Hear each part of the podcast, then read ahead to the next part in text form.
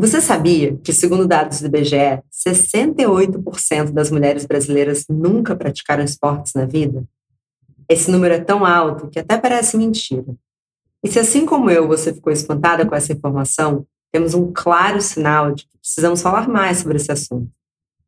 Discriminação de gênero, falta de incentivo dos órgãos públicos, pressão estética da sociedade e uma cultura que insiste em fragilizar mulheres são alguns dos motivos pelos quais a nossa relação com o esporte ainda é tão distante. Como você já sabe, movimentar o corpo como forma de bem-estar é uma premissa em muitas das discussões que temos por aqui. Lembra de quando a gente conversou sobre isso já no clássico episódio de Chapadinha de Endorfina? Desde então, muita coisa mudou, menos a nossa vontade de cuidar do nosso corpo e da nossa mente com a maior gentileza possível. Afinal, em que momento somos excluídas do mundo dos esportes? Porque uma mulher forte e resistente assusta tanto a sociedade? Bom dia, Óbvias. Eu sou Marcela Ceribelli, CEO e diretora criativa da Óbvias, e hoje eu converso com a atriz e futura apresentadora do podcast Chapadinha de Endorfina, Alice Wegman, para falar sobre a sua jornada com exercício físico, autoaceitação e bem-estar.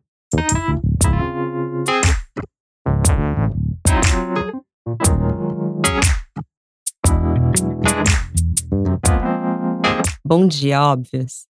Alice, muito bem-vinda ao Bom Dia Óbvias. Obrigada, Marcela. Tô feliz de estar aqui. Muito feliz de estar aqui com vocês. Bom, todo mundo te conhece como atriz, mas esse episódio vem com um grande spoiler, que agora as pessoas também vão te conhecer como apresentadora do Chapadinha de Endorfina. Está animada? Tô animada e tá me dando um friozinho na barriga, menina. mas tô bem, bem feliz. Ai, que bom. É, eu fiquei muito feliz no nosso primeiro papo, porque eu te conhecia muito pouco, né? E quando você começou a falar, eu falei, gente, ela é tipo a encarnação do Chapadinha de Endorfina, não poderia ser mais perfeito. Que máximo. E eu, eu ouvi o podcast de vocês também, o primeiro, e eu me identifiquei demais, assim, porque eu tenho uma história muito longa, né, de esporte, atividade física e tal. E como eu me relaciono com o meu corpo hoje em dia, com a minha imagem hoje em dia, assim que é muito diferente do que eu me relacionava tempos atrás também. É, mas eu acho que é isso, eu aprendi muito e eu, me, eu conectei muito as minhas ideias com as ideias de vocês ali.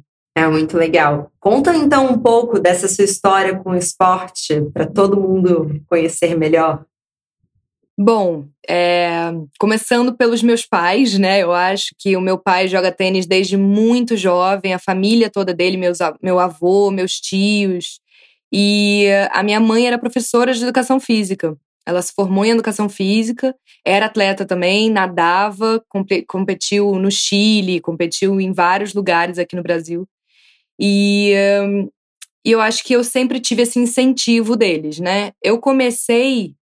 A natação eu comecei até um pouco mais cedo, mas a ginástica olímpica eu comecei com três anos de idade, num clube perto da minha casa. E eu já gostava desde muito cedo, assim, de fazer aquelas acrobacias todas, era uma diversão. E aquilo foi ficando um pouco mais sério à medida que é, os técnicos iam vendo que eu né, levava um certo jeito para aquilo, que eu gostava, estava envolvida. E eu comecei aos quatro para cinco anos a competir. Então, eu competi o primeiro estadual com essa idade, é, depois competi vários outros, assim, até os meus 11 anos eu fiz ginástica olímpica. Fiz também natação, eu era federada em ginástica olímpica e natação e tênis. E fora Uau. todos os esportes do colégio que eu amava de paixão também, handebol, vôlei, futebol, salto em distância, tênis de mesa, tudo eu fazia porque eu gostava, sabe? É, e era isso, o esporte para mim era muito apaixonante. Eu já fiquei, eu já tive situações que eu precisava, né, entre aspas, escolher entre o colégio e a ginástica olímpica e eu estava muito inclinada para escolher a ginástica olímpica. É, e aí foi um ponto meio decisivo na minha vida, assim, até que a gente conseguiu adaptar os horários e, e conciliar tudo no fim das contas. Até aí você tinha é... quantos anos, mais ou menos? Quando você começou a competir?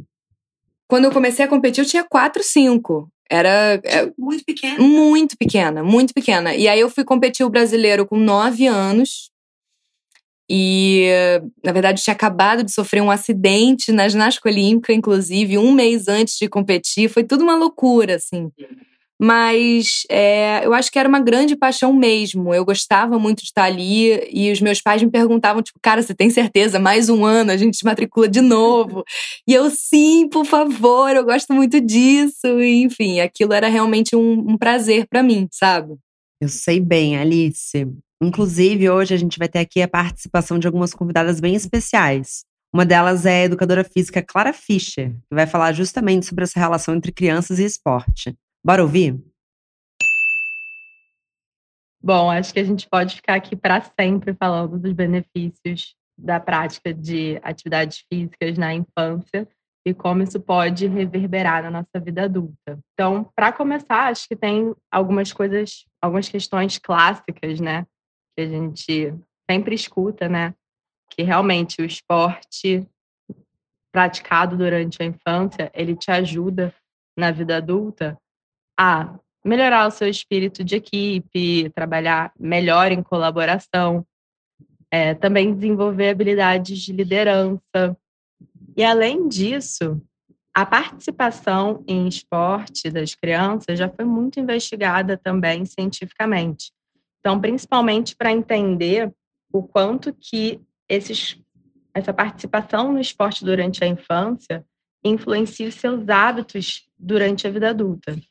Então, é, quando a gente vai olhar, por exemplo, como esses comportamentos de saúde se desenvolvem ao longo do tempo, numa criança que teve participação esportiva, teve uma vida ativa, mas principalmente falando em relação aos esportes, na vida adulta, o que a gente tem até agora de evidências é que, sim, a atividade física é, de um adulto que teve participação no esporte quando criança é muito maior do que de um adulto que não teve. Outros hábitos saudáveis também já foram relacionados à prática esportiva durante a infância, como, por exemplo, hábitos alimentares mais saudáveis, uso de cigarro, bebida, etc., também sendo bem menor nesse tipo de população.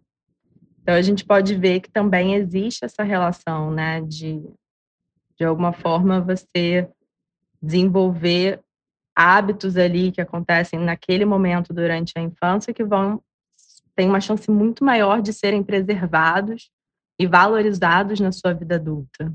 E aí falando um pouquinho também de outras atividades que as crianças normalmente gostam de engajar, né?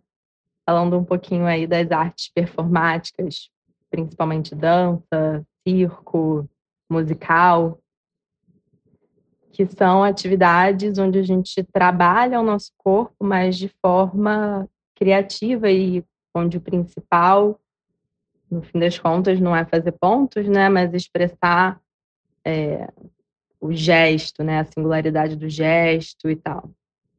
Então, acho que assim como qualquer outro esporte, você aprende muito sobre colaboração, aprende muito sobre liderança também, sobre convivência. E em relação a uma sabedoria corporal, eu acho que que você acaba levando para a vida adulta é muita criatividade, muita disciplina e esse entendimento de que é preciso aplicar assim esforço para a gente alcançar os nossos objetivos, né? Então, que eu acho que é bem importante a gente conversar um pouquinho aqui sobre isso também. Da gente lembrar que nem toda criança vai ter uma experiência positiva no esporte e também, ou em qualquer outra atividade, né? E também que nem toda a experiência no esporte vai ser o tempo inteiro positiva ou o tempo inteiro negativa, né? Então, só falando um pouquinho aí desse lado B, a gente sabe que ao longo desse, desses anos de experiência no esporte, falando das mulheres, né, muitas meninas acabam desenvolvendo transtornos alimentares, por exemplo, dentro do próprio esporte. Isso acontece principalmente em esportes estéticos, né, tipo ginástica olímpica, na dança nem se fala, e algumas outras modalidades esportivas também tem essa característica, né? Então, é bem importante a gente falar sobre isso também. Além disso, muitas crianças sofrem preconceitos durante o esporte, dos próprios colegas, muitas crianças sofrem de abuso de poder dos treinadores ou dos professores. Então, a gente sabe que isso é muito comum também. Então, só para a gente lembrar que, claro, existem milhões incontáveis benefícios da, dos esportes e das atividades físicas quando as crianças engajam, como isso reverbera na vida adulta, mas a gente tem que lembrar que nem tudo são flores também. Eu fico pensando, na verdade, que a gente tem muito esse estigma das crianças fazendo esporte, ainda mais quando vai para competição, de que pode existir uma pressão dos pais, mas para você era como se fosse uma grande brincadeira, né? Sim, sim. E os meus pais me perguntavam, né, várias vezes, assim, tipo, você quer isso, você quer isso. E, e na hora era real, realmente o que eu queria. Eu acho que era uma forma que eu tinha muito de me expressar. A ginástica olímpica é muito expressiva, né? É, tanto que é chamada de ginástica artística, né, hoje em dia. Então, acho que tinha muito, muito a ver com isso, assim, as séries de solo, com as coreografias. E, enfim, eu acho que era uma maneira que eu tinha de, de canalizar também, né? Tudo que tinha dentro de mim antes de conhecer a arte, né?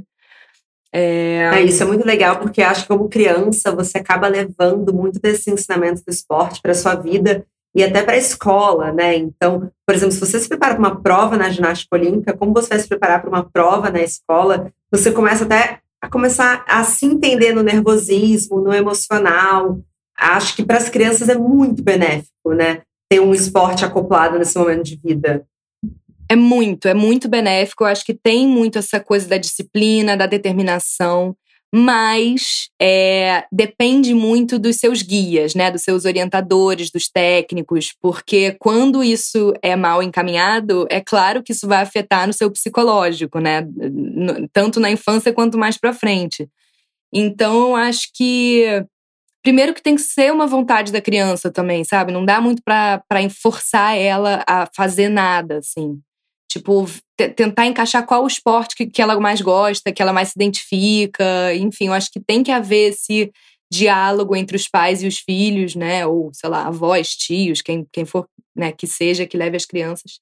Mas eu acho que tem que tem que ter essa conversa do que a criança realmente gosta, sabe?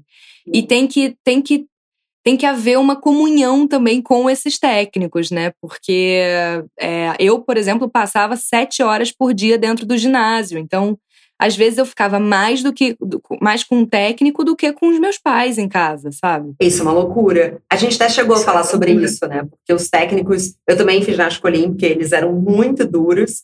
Mas, por exemplo, quando a gente fala de uma relação com o corpo, eu descobri que eu tinha perna grossa por conta de uma professora de balé. Ela falou: ah, com essa perna e essa bunda você nunca vai fazer um plié perfeito. Eu acho que eu tinha, sem brincadeira, uns oito anos de idade. E assim, eu não tinha a menor consciência do meu corpo. Então, eu acho que assim, é, os treinadores, eu não sei como que é hoje em dia, gente, dos anos 90, os anos 90 foram muito loucos. Foram bem loucos.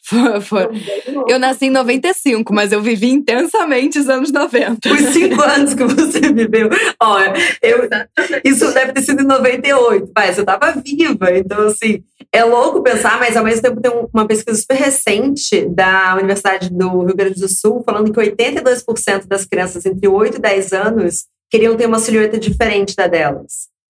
Então, assim, é muito é. perigoso essas mensagens que a gente recebe tão novas, né?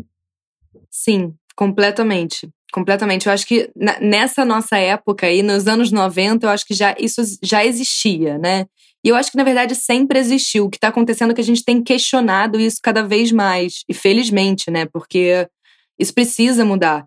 E a gente vê principalmente meninas, mulheres com traumas, né, com, com insatisfações corporais e distorção de imagem e distúrbios alimentares. Tudo isso por conta também do que elas ouviram na infância. É, ou, ou não se reconhecendo também né, em imagens né, de revistas, de televisão e tudo isso. Então, acho que é, é, um, é um momento que a gente precisa. Isso, isso não pode deixar de ser pauta em lugar nenhum, porque todo mundo que vive a nossa geração e outras gerações também encara isso hoje em dia, né? Tipo, e, e pode, tem oportunidade de falar sobre isso. Você tem absolutamente toda a razão. E é por isso que a nossa segunda participação especial de hoje é a nutricionista e que já foi convidada do Monte Óbvios, Fernanda Imamura. Os transtornos alimentares, eles possuem uma etiologia multifatorial, ou seja, não existe um único fator que leva ao desenvolvimento do transtorno alimentar, mas sim a gente precisa ter uma combinação de fatores para que isso aconteça. Então, dentre dos fatores, né, que levam ali ao desenvolvimento, a gente precisa ter os fatores predisponentes, os fatores precipitantes, que seria o gatilho, e os fatores mantenedores.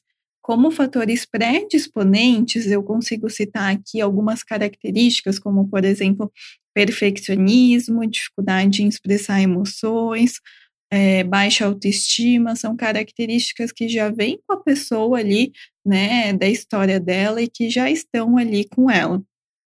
Dentro dos fatores precipitantes, que seria então um gatilho, a gente tem ali como principal gatilho dieta restritiva, mas a gente pode ter outros gatilhos também, como por exemplo, separação, perdas, alterações da dinâmica familiar. E, por último, a gente tem que ter os fatores mantenedores para que se mantenha um transtorno alimentar. E a gente pode citar, então, alguns como distorção de imagem corporal e práticas purgativas. E dentro dos fatores predisponentes, a gente tem também como fatores super importantes os socioculturais, que estão muito relacionados aos padrões de beleza que alimentam insatisfação, que fazem com que as meninas desde cedo se sintam inadequadas e se comparem com corpos inalcançáveis. E essa inadequação, essa frustração de ter um corpo que não te agrada, faz com que as pessoas busquem ali mudanças, né, nesses corpos, que podem levar então ao desenvolvimento de um transtorno alimentar, junto com os demais fatores que eu citei. Por se tratar de um transtorno psiquiátrico, é importante ressaltar que às vezes é muito difícil que a pessoa sozinha busque ajuda profissional. É, então é por isso que o apoio da família, de amigos, de pessoas próximas é fundamental, porque em muitos casos é super difícil que a pessoa consiga ali buscar ajuda né? E fazer o acompanhamento também, porque ele demanda tempo, ele demanda ali diversos profissionais. Então, é importante que se tenha o apoio dessas pessoas próximas é, para que a pessoa consiga, então, fazer o tratamento de maneira adequada. É muito difícil ficar esperando que o paciente ele consiga por si só, sozinho, tendo um transtorno psiquiátrico, né, que é o transtorno alimentar, é, busque ajuda ali sozinho, então esse apoio é fundamental. A única forma que a gente tem de tratar transtorno alimentar é procurando ajuda profissional. É, essa ajuda profissional ela precisa ser especializada e o tratamento mínimo é feito, então, com nutricionista, com psicólogo e com médico psiquiatra especializados em transtornos alimentares. É importante que tenha essa equipe especializada porque assim a gente vai conseguir fazer um tratamento adequado, de acordo com as necessidades e de acordo com o transtorno alimentar que a pessoa tenha. Eu fico pensando que se a gente parar, e às vezes parece que a gente está falando a mesma mensagem repetidamente, mas tem que ser repetitivo, porque é muito mais confortável para uma, uma sociedade patriarcal voltar a oprimir a gente nesse sentido. Então, assim, a gente precisa insistir tem que ser repetitivo justamente porque a gente ainda não resolveu o problema, entendeu? Isso, isso ainda existe. Então, por que, por que parar de falar se ainda existe? Se a gente não conseguiu né, ir na raiz e, e, e sei lá, mudar, entendeu? Efetivamente. Né? Eu acho que é aquela frase assim, enquanto, é, enquanto mulher, né? Enquanto eu é, não enxergar outras mulheres livres, eu não vou me sentir livre também. Então é mais ou menos isso, eu acho. Apesar de eu, Alice, me considerar muito mais livre com o meu corpo hoje em dia do que eu era, sei lá, três anos, quatro anos atrás, eu ainda vejo muitas meninas, muito jovens, tendo essas, essas péssimas relações com seus próprios corpos e que eu não eu gostaria de mudar isso, entende? Então acho que é, é uma corrente que a gente precisa fortalecer cada vez mais umas às outras. Sim. Enfim, não é à toa que estamos juntando chapadinhas. Mas você estava contando um pouco desse seu time, dessa sua timeline. Então, você entrou no teatro. Com que idade você entrou na TV? E você entrou numa idade que é muito crítica para nossa autoestima, né? Como que era estar tá em evidência tão nova?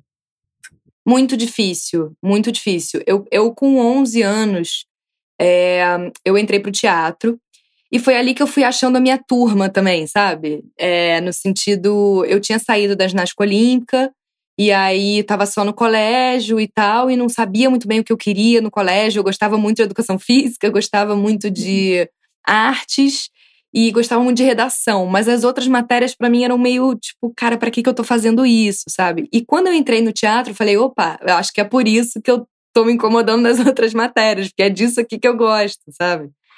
É, então foi muito revelador para mim. Só que quando eu fiz 15 anos e eu entrei para TV, a minha vida mudou radicalmente. Principalmente com essa questão do tempo que eu tinha para me exercitar, porque eu esqueci de falar, com 11 anos eu comecei a fazer dança também. Então eu era, né, totalmente expressiva ali e tal. E com 15 anos, entrando pra TV, é, eu, eu via o meu corpo, assim, por exemplo, eu sempre tive o ombro mais largo, né, muito por conta da ginástica olímpica também e tal. E os meus seios começaram a se desenvolver muito, eu comecei a tomar pílula, tipo, o corpo foi mudando. E eu fui é, me, me rejeitando, sabe? Eu fui não me entendendo, eu fui, foi uma confusão na minha cabeça aquilo tudo. E daí eu desenvolvi um transtorno alimentar. Eu comecei a ter compulsão alimentar, porque eu fazia dieta muito restritiva. E aí, quando, tipo, eu abria a porteira, eu enfiava o pé na jaca, sabe? E eu comecei a criar. É, total. E eu comecei a criar uma relação ruim com a comida. Então, tipo, é isso, assim, foi uma história, sabe, de, de, de marcada por coisas muito fortes, tanto na infância quanto na adolescência. E, e haja terapia. Não, e haja terapia, mas eu acho que é muito importante, assim, quando você fala, ah, eu tinha um ombro largo para TV, mas qual que é a importância de ter mulheres com um ombro largo e mulheres negras em protagonistas? Como a gente está falando da importância da gente se, se ver ali, né? Porque você estava ocupando esse lugar é, que era, na verdade, diferente dos outros corpos que você via provavelmente na TV, mas que, na verdade, é a coisa mais natural no mundo real, né? Real. Sim, exatamente. Mas é uma coisa que a gente está começando a falar há pouco tempo, sabe? Eu, quando tinha 15 anos, isso foi há nove anos atrás. E há nove anos atrás, isso não era tanto uma questão assim, sabe? A gente não colocava, não, não explicitava muito isso. Então, imagina, era o meu primeiro trabalho na TV e eu estava apavorada, assim, com tudo que estava acontecendo na minha vida e com isso também, de certa forma, né? E, enfim, eu acho que cada vez mais, cada ano, eu me sinto mais livre, mais confortável para ser quem eu sou, sabe? Mas isso é uma. São pequenas conquistas, né, de dia a dia que a gente tem. Mas uma coisa, Marcela, foi que eu nunca deixei de fazer exercício, não não porque, tipo, ah, eu quero mudar meu corpo, mas porque eu sempre soube que aquilo me fazia muito, muito bem. É, eu sempre saía, tipo, cara, eu gostava de sair pingando dos lugares, sabe? Ou então, nos dias que eu não pingava, tipo, que eu escolhia fazer uma atividade, assim, um pouco mais leve para mim, talvez só um alongamento, ou, ou não sei, uma yoga. É, aquilo para mim sempre foi, tipo, estou movimentando meu corpo estou fazendo isso pelo meu bem, pela minha saúde e porque eu gosto, porque é prazeroso para mim, sabe? Não porque era uma obrigação e só porque eu tinha, né, feito muitos anos ginástica olímpica que eu tinha que dar essa continuidade. Assim, eu acho que é, é realmente é gostoso, eu gosto da sensação. É, dá vontade, na verdade, eu vejo muitas meninas mandando mensagem assim, falando, eu acho que a endorfina não bate em mim. É, eu acho que a gente tem esse grande privilégio de ter feito esporte na infância, porque uma vez que. É como se fosse um mosquitinho, né? Quando esse mosquitinho te morde, é, que você entende esse nível de prazer, é muito difícil você. Eu, eu, se eu acordasse de manhã e pensasse, nossa, eu preciso malhar porque eu preciso ficar muito magra ou com a bunda dura, não sei, esse tipo de estímulo, eu voltaria a dormir. Porque, primeiro, é o primeiro pensamento que você vai ter na sua manhã, é prejudicial para o seu corpo, porque é uma autocrítica, né? Você já acorda pensando o que você pode mudar em você. O único motivo pelo qual eu acordo todos os dias, coloco uma roupa de para me mexer, é porque eu sei que aquilo me faz bem. É, é um nível, é, uma naturalidade, nível escovar os dentes. E eu acho que Total. tem uma coisa, é, são tantas barreiras para as mulheres que não tiveram stage novas, que eu acho que faz muito sentido a gente que já chegou nesse lugar, não, para lá, dá a mão, sabe? Deixa a gente apresentar para vocês isso. O perfil do Chapadinhas está ao ar, a gente está gravando, só para deixar claro para todo mundo. Dia 19 de maio, o perfil do Chapadinhas está ao ar em, há uma semana. E a gente já começou a receber mensagens de pessoas falando: ah, por conta de vocês eu comecei a me mexer. Fico um pouco emocionada com isso. Totalmente. Mas é, é, é, um ato revolucionário, assim, né? O Chapadinhas eu acho que é uma certa revolução.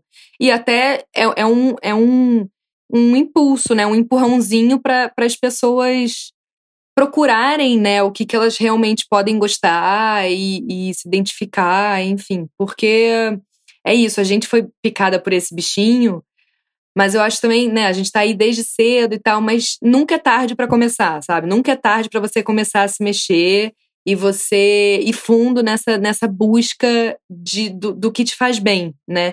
A gente fala tanto em autocuidado hoje em dia, né? Em, em skincare, nessas coisas todas.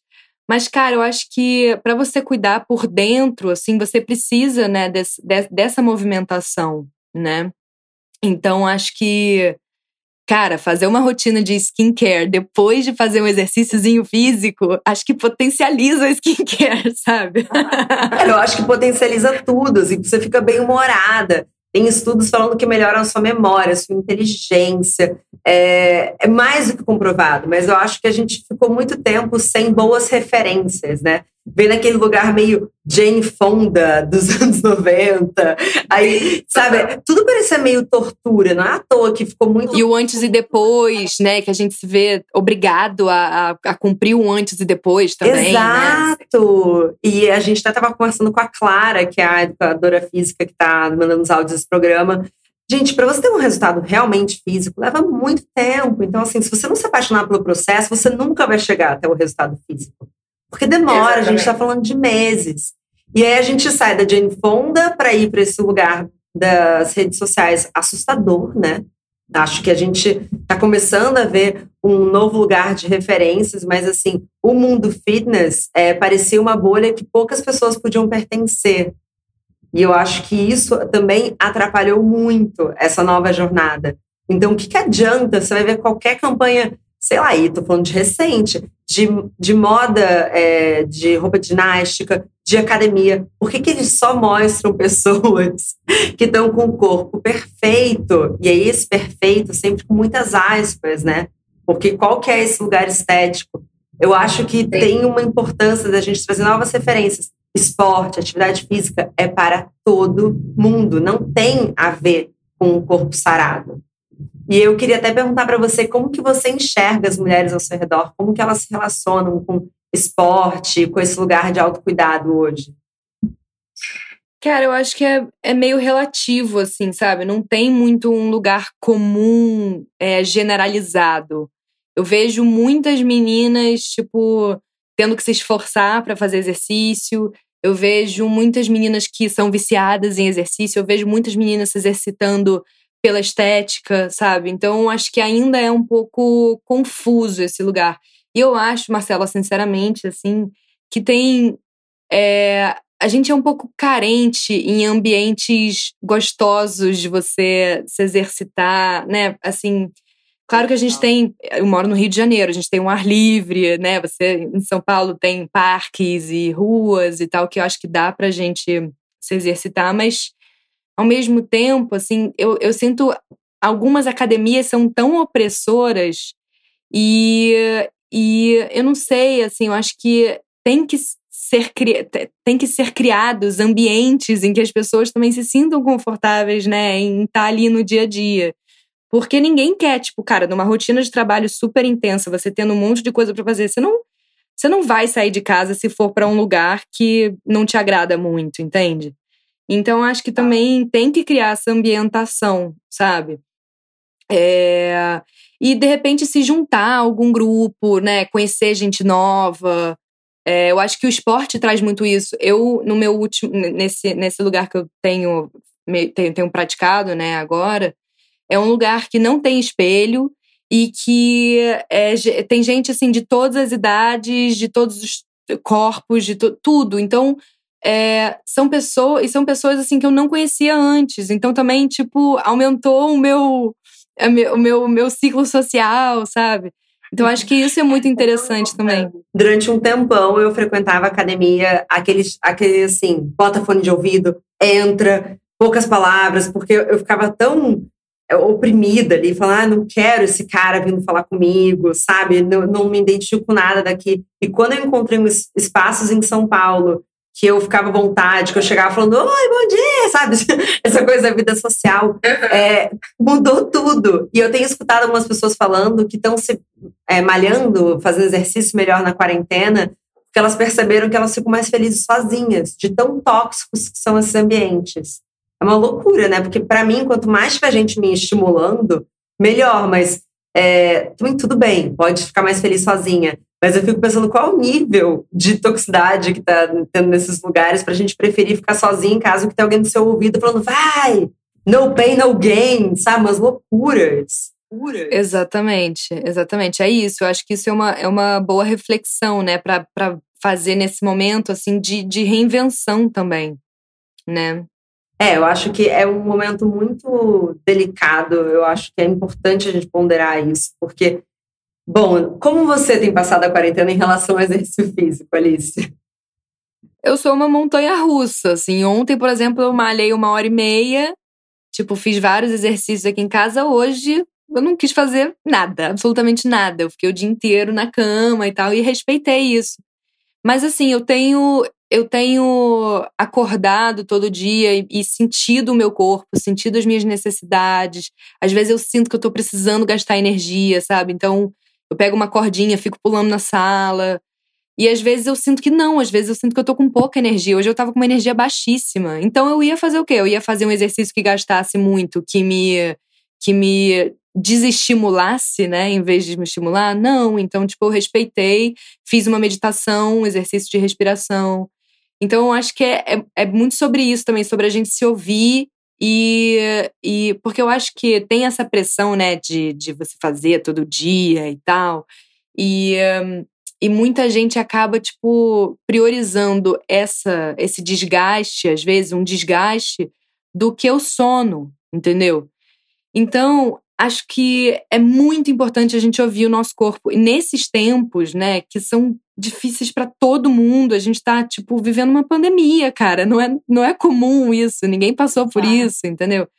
Então, acho que mais do que nunca a gente precisa se ouvir. É, eu acho que isso é um recado importantíssimo. É, claro, dentro da pandemia, mais do que nunca, a gente não sabe exatamente qual vai ser o efeito até a longo prazo na nossa cabeça, no nosso corpo. Isso é muito inédito. É uma geração marcada por isso. Sei lá o que vai acontecer depois do que, de, que a gente ter ficado três meses com medo em casa.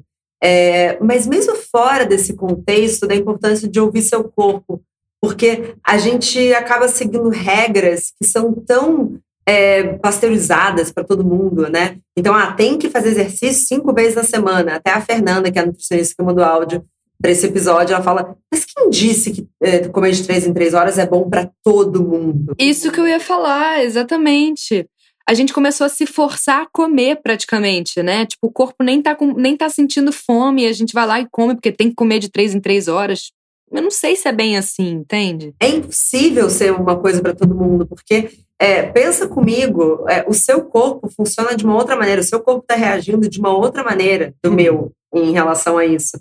Eu acho que a gente tem que escutar verdadeiramente o corpo. É, claro, é, não estou falando assim, ah, então fique no sofá para sempre. Eu acho que tem alternativas, eu acho que se mover é muito importante, mas eu mesma, acho que foi ontem, anteontem, acho que foi ontem, na verdade. É, eu tentei, tá? Eu botei a roupa, tava 12 graus em São Paulo, subi no meu tapetinho. E aí eu fiz um monólogo interno, assim, falei, hoje não vai rolar, né? Aí eu respondi não, hoje não. a intenção foi ótima. Às vezes, como você não fez, né, ontem, assim, às vezes você, tipo, acorda de um outro jeito hoje, sei lá, bota uma música animada, sabe? E vai se estimulando de alguma forma. Se não rolar, beleza, tudo bem sabe? Vamos tentar de novo amanhã. Mas se rolar, que ótimo, entendeu? Porque é isso, eu acho que é muito sobre isso também. A gente tem que, tem que se estimular, mas ao mesmo tempo a gente não pode se forçar a nada. É, e escutar o que, que o seu corpo precisa, porque às vezes, de repente, você está precisando mesmo respirar. O que eu fiz foi isso, eu fiz uma meditação, respirei, falei, bom, vambora, acho que era isso que eu precisava mesmo. E de fato, assim, é, eu sinto falta nos dias que não faço. Então, chega ali no meio da tarde, começa a me dar uma moleza, sabe? Coisas que eu não gosto. Uhum. É, é, eu, eu durmo mal quando eu não faço. Uhum. Eu demoro para dormir, para engatar no sono, tenho mais insônia. Né? Então, acho que é, é isso. Tem os efeitos colaterais né, do, do não fazer exercício também, mas que eu acho que são necessários um dia ou outro na semana, né? É, e eu acho que tem um valor muito importante que a gente está vivendo agora. Inclusive, eu conversei com a Andréa Perdigão, que ela é, é, inclusive, a voz do aplicativo Calme. Então, ela é a voz da meditação. e ela estava falando que mesmo quando a gente não tem facilidade para sentar e fazer aquele momento zen, se a gente fizer um exercício físico, um alongamento com atenção, é praticamente uma meditação. E eu acho que essa é, é um momento tão difícil. Eu não sei como é que você está de concentração, mas, por exemplo, eu mal estou conseguindo ler um livro. Mas quando ela falou isso, abriu um portal para mim. Falei, nossa, então acho que eu consigo meditar. E eu acho que o que a gente está falando agora, se você conseguir fazer 30 minutos de exercício sem pensar, enfim, se dar essa folga em tudo que está acontecendo ao seu redor, Gente, sério, não tem como seu corpo te agradecer mais depois. Eu tô falando assim, corpo, mente, cabeça. É verdade, é verdade. Eu, particularmente, tenho conseguido meditar muito mais, é, por incrível que pareça, porque eu tô começando, eu me, eu, me deu um estalo na vida, assim, sabe? De que eu fazia tudo muito não sei, eu, eu sou uma pessoa ansiosa por natureza e eu queria realizar as coisas e tal. E quando eu via, eu não, eu não parava para respirar, sabe? no, durante hum. os meus dias. E atualmente, quando me vem um pensamento, uma angústia, uma ansiedade, é, eu paro, tipo, paro tudo que eu tô fazendo, fico de três a cinco minutos fazendo um exercício de respiração, que é simplesmente você inspirar fundo, prender por cinco segundos a respiração e soltar. E eu tenho feito isso, é, tipo, lavando louça, sabe? É, lavando a roupa, tomando banho. Quando a gente toma banho, né, é, sente a água escorrendo pelo nosso corpo, passar, passando shampoo, massageando nossa cabeça, eu acho que tudo isso também é uma forma de meditação, né? Uma forma de você estar tá se conectando com o presente. Eu acho que é, que nem a gente está trazendo alternativas para meditação, acho que vai ser muito legal com chapadinhas a gente pensar em alternativas do exercício físico. Porque eu acho que assim, tá todo mundo muito viciado na mesma coisa. Ah, então vou ter que fazer um burpee, ou vou ter que ficar agachando o resto da minha vida. E assim, parece que muitas vezes a gente esqueceu da importância do esporte. Então, assim, claro que agora não tem como, mas tem vários grupos é, que eu quero exaltá-las para sempre. Grupos de minas do basquete, minas da bike, sabe? E até em casa pensar assim: você não tá com a menor vontade de fazer um treino, tudo bem, mas você não vai ter que fazer uma faxina hoje? Vale como um treino, sabe? Eu acho que o negócio é não ficar parada, porque o nosso corpo, ele gosta de um conforto. Então, assim, quanto mais você fica parada, menores são as chances dele querer voltar a se mexer. Então, acho que tem uma importância da gente, assim, é, não deixar chegar nesse lugar, porque Além de tudo, a longo prazo, imagina, é, você deixa de produzir todos esses hormônios que nesse momento, o quanto que a gente não está precisando de um pouquinho de dopamina perante esse governo, sabe? Nesse governo não dá para não produzir endorfina, gente. É, é muito grave o que a gente está vivendo. Exatamente. Exatamente. E acho que é isso, é uma forma também de autocuidado, né? Da gente, tipo, vamos ficar fortes para suportar tudo isso que a gente tem que suportar lá fora, né? Assim. Então, de certa forma, é, eu acho que faz bem para a cabeça, regula o sono, ansiedade, tudo, tudo a gente consegue encarar. Claro, o esporte ou as, as, atividades físicas não vão resolver todos os seus problemas, mas eu acho que vão te fazer encarar eles da melhor forma possível. É, eu acho muito bonito pensar que às vezes a força pode vir de fora para dentro. Então, quanto mais você vai ficando forte, e eu já falei isso antes, mas eu volto a repetir, eu acho que uma sociedade que quer que a gente vá ficando pequena e magrinhas e frágeis, é uma, uma sociedade que não quer mulheres poderosas, entendeu? Eu acho que tem uma força também de uma postura, sabe? Eu acho que quanto mais você vai tomando coragem, então, por exemplo, é, o esporte ele exige coragem, né? Então, assim, a coragem que você leva para o esporte, você leva para sua vida. A força que você vai adquirindo, você vai levando para sua vida. Então, no final das contas, a gente estava esse tempo todo focando na parte errada do exercício. Na verdade, a gente está se dando ferramentas para sermos mulheres mais fodas no nosso dia a dia. Eu acho que é isso que a gente não pode esquecer, sabe? É, no final do dia, claro que pouquíssimas pessoas vão virar atletas profissionais, não é exatamente sobre isso, mas é como que a gente pode. E aí, eu, enfim, você para sempre uma profeta do exercício físico pela manhã, que eu acho mais mágico. Qual que é o seu horário? É pela manhã também. É pela manhã. Porque aí, cara, o dia, o dia todo melhora, sabe? Já, já eu me sinto com mais energia. Eu não sei explicar. Mas eu acho que eu já acordo, eu sabe? Eu acordo quando, quando eu, eu me mexo. Então, faz muito sentido para mim fazer de manhã. É, é como se fosse de fato um combustívelzinho, né? Estaciona ali o corpo, recarrega e aí vai. E é louco, né? Que você tem que gastar para ganhar essa energia. Mas, Alice, e aí eu acho que, enfim, é, começando o nosso encerramento aqui, mas teremos muito mais Alice na Óbvias. Alice, qual é o seu grande desejo com esse novo momento chapadinha de endorfina?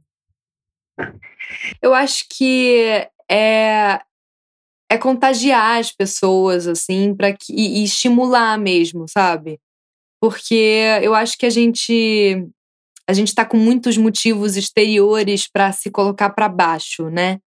E eu espero que o, que o Chapadinhas de Endorfina seja justamente o contrário, seja algo que vai levar todo mundo para cima e incentivar, assim, a buscar o que o que for, o que couber para cada uma e e justamente é, a fazer essa pesquisa, sabe? Do que que eu gosto, o que que me movimenta, o que que, o que, que pode me fazer melhorar, assim, como, né, como nos pensamentos, na, na minha força, no que for.